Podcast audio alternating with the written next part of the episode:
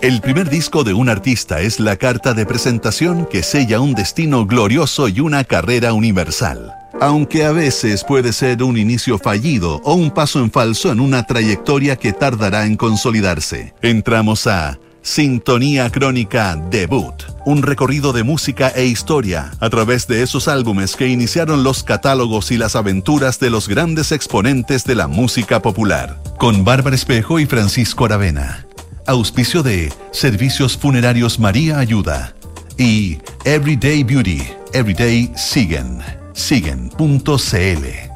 Duna, sonidos de tu mundo.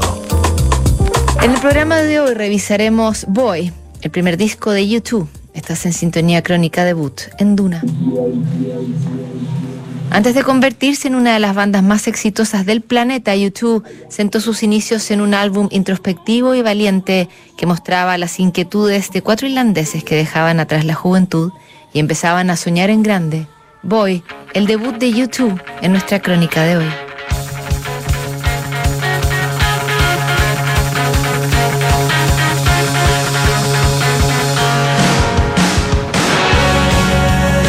YouTube es una de las bandas más grandes del mundo y se han transformado en veteranos por derecho propio, pero sus macizos éxitos musicales nunca han generado un total consenso entre la crítica y los fans acérrimos de la banda irlandesa.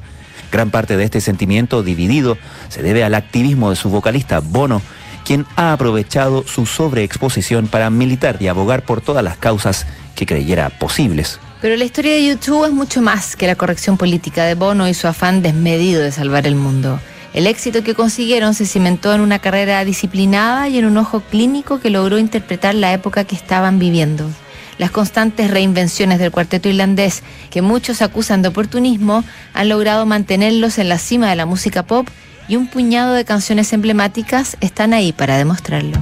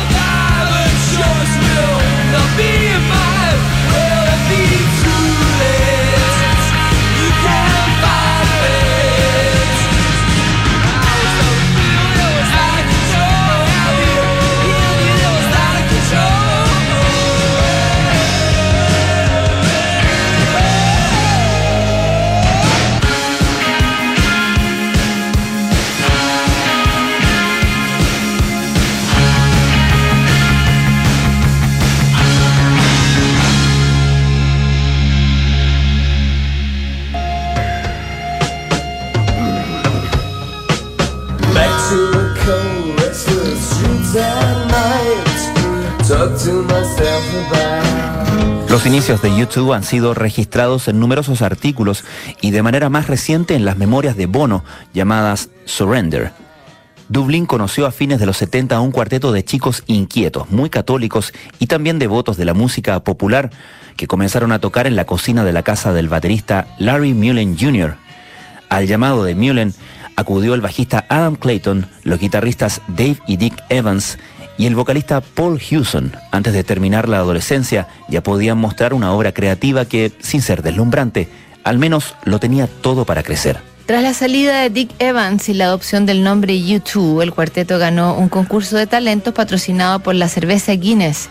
El grupo no había seguido la tendencia punk del momento y había agregado nuevas texturas a su música que, así todo, guardaba cierto desparpajo más cercano al punk. Después de ajustes y meses de ensayo y error, la banda consiguió que a fines de 1978 los recibiera el manager Paul McGuinness, quien funcionó como la pieza de maquinaria ideal para darle orden y estructura a los voluntariosos YouTube. A esas alturas, Paul Hewson y Dave Evans se habían rebautizado como Bono y DH, respectivamente, y comenzaron a trabajar como una dupla creativa inseparable.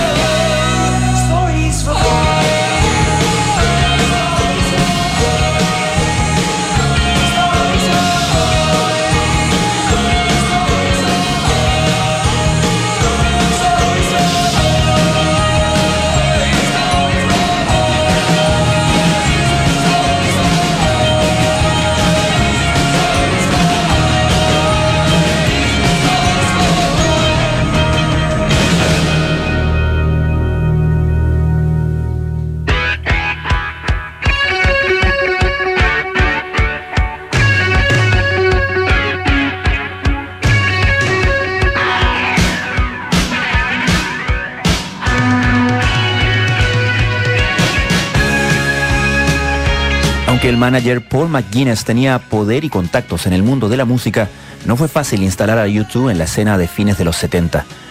Los sellos discográficos no los estaban recibiendo y el boca a boca no era suficiente como para garantizarles un contrato de grabación. Con dificultad, YouTube logró registrar su primer EP llamado Three, que logró buena acogida en Irlanda. Ese EP les permitió tocar en algunos locales de Inglaterra, pero no consiguieron atraer al gran público. YouTube aún no llamaba la atención. La luz al final del túnel llegó para la banda irlandesa cuando firmaron por el sello Island de Chris Blackwell. El paso siguiente fue asegurar al productor Steve Lillywhite que había trabajado con un abanico de artistas que iban desde Johnny Thunders a Ultravox y XTC. Con Lillywhite a bordo, U2 comenzó a grabar su primer álbum en el estudio Windmill de Dublín a principios de 1980.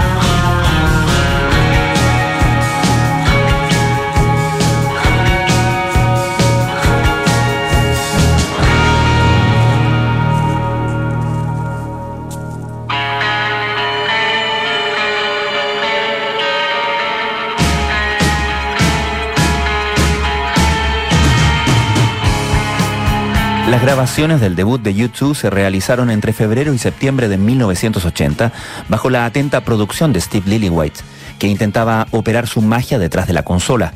El productor equilibró la base rítmica y le dio una personalidad al bajo de Adam Clayton, que se transformaría en el verdadero pedestal de la banda. The Edge ya había comenzado a experimentar con guitarras ambientales y Clayton funcionaba como cable a tierra para que las canciones no perdieran su consistencia entre tanto efecto. En el otro extremo estaban las letras de Bono, quien recurría a ciertos tópicos y fijaciones que habían marcado buena parte de su juventud. La muerte de su madre lo había dejado en una suerte de limbo que lo llevaba inevitablemente a la melancolía y a la introspección. Por otro lado, aparecía la fe católica de la banda y la exploración de sus creencias tan arraigadas a sus orígenes irlandeses. Como punto de encuentro entre sus emociones, Bono recurría a las experiencias y a las reflexiones sobre la vida y la juventud que impregnó en cada una de las 11 canciones que terminaron por constituir Boy, el estreno en sociedad de YouTube.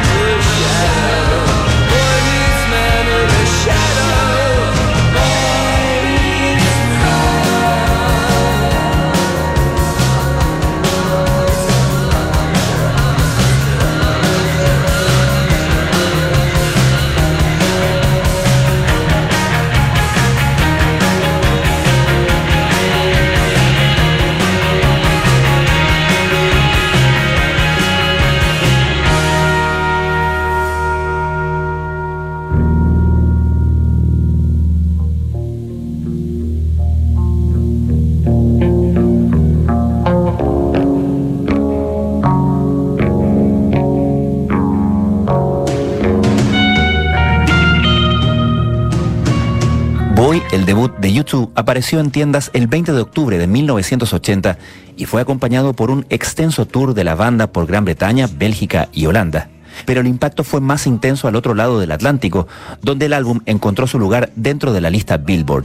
El grupo aprovechó la oportunidad para desembarcar en Estados Unidos y ofrecer sus primeros shows en algunos clubes de la costa oeste. El vapor goteaba del techo, me quedé mirando a The y dije, oye, si esto es América, quiero más. Recordaría años después el propio Bono. La crítica recibió de forma calurosa este debut soñado de los cuatro irlandeses, un glorioso rugido de esperanza empapado de emoción, escribió Trucer Press, un medio que logró entrevistar a un sobreexcitado Bono. Con apenas 20 años, el vocalista declaraba que en el disco Boy buscaban una especie de sonido cinematográfico texturizado y grande como una pantalla enorme en un cine. Al poco tiempo, YouTube volvió a entrar al estudio para registrar su segundo trabajo, October, al que le seguiría War dos años después. Esa trilogía funcionó como un primer peldaño hasta la consolidación que llegaría con The Joshua Tree en 1987. Para entonces, YouTube ya hacía realidad ese sueño de convertirse en la banda más grande del mundo.